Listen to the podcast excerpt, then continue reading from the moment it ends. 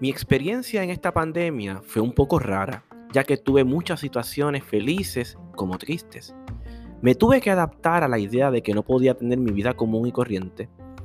Tuve que entender que podía salir o no salir por mucho tiempo y sufrí ya que no podía ver a mis familiares y a las personas más importantes en mi vida.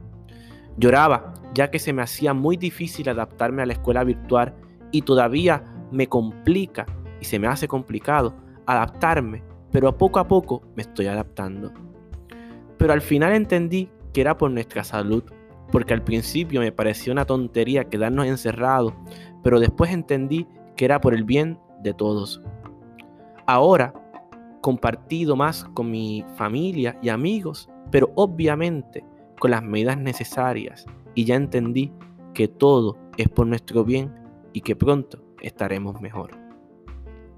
Esto lo dice un joven de noveno grado, anónimo, el cual narra, ¿verdad? por medio de mi voz, su experiencia. Es curioso cómo en ocasiones damos por sentado la experiencia colectiva y presumimos que la experiencia es igual para todos y todas.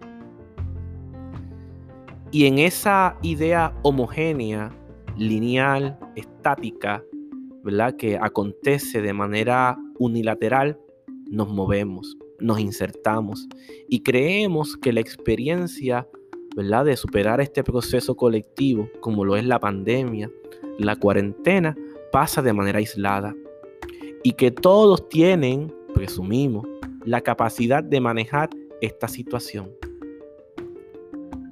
Otra voz que narra su proceso dice, esta pandemia me ha dedicado a ayudar a mi mamá en la casa. Fui a Ponce a ayudar a mi tía porque dio a luz y amo a mi primito en la pandemia.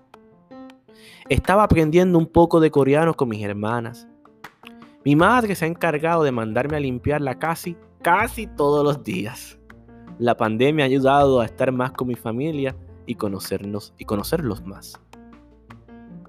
Así que ahí vemos también otra narración de lo que ha acontecido.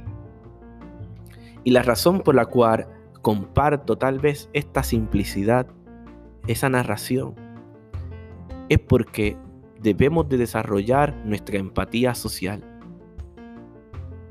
En ocasiones estamos esperando que los demás sientan empatía por nuestros procesos. ¿Y nosotros qué? ¿Acaso estamos poniendo un esfuerzo por conocer qué tal el otro? ¿Qué está aconteciendo? ¿Cuál es la memoria que se está desarrollando en este proceso? No meramente para los adultos que enfrentan el mundo, sino, para los más pequeños que con mucho desconocimiento tienen que intentar adaptarse. ¿Acaso nos hemos sentado a hacernos preguntas simples? ¿Cómo nos sentimos? ¿Qué no estamos sintiendo? qué pensamos, qué no pensamos, cómo hemos manejado este proceso. No la respuesta indiferente, política o la respuesta políticamente correcta, sino la respuesta que viene desde adentro, esa que no, nos incomoda, esa respuesta que a veces requiere un poco de esfuerzo y sobre todo la sal de la vulnerabilidad. Las palabras pesan y pesan más en aislamiento. Y yo creo que nos toca, en la medida en que sea posible, hacernos ver. ¿Con quién o con quiénes les toca a ustedes, ¿verdad? Descubrir cómo.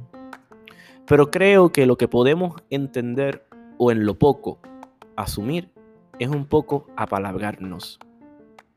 En la libreta, en un papel descuidado, en las paredes si es necesario, o en un mensaje de texto largo, o un grito de libertad, o tal vez un café con un amigo, amiga, o una cámara en la cual podamos vernos para conversar.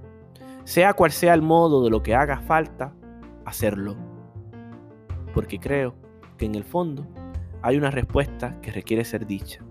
una historia, una memoria, un luego o adiós o bienvenido, sea lo que sea, a palabrarlo. No se diga más.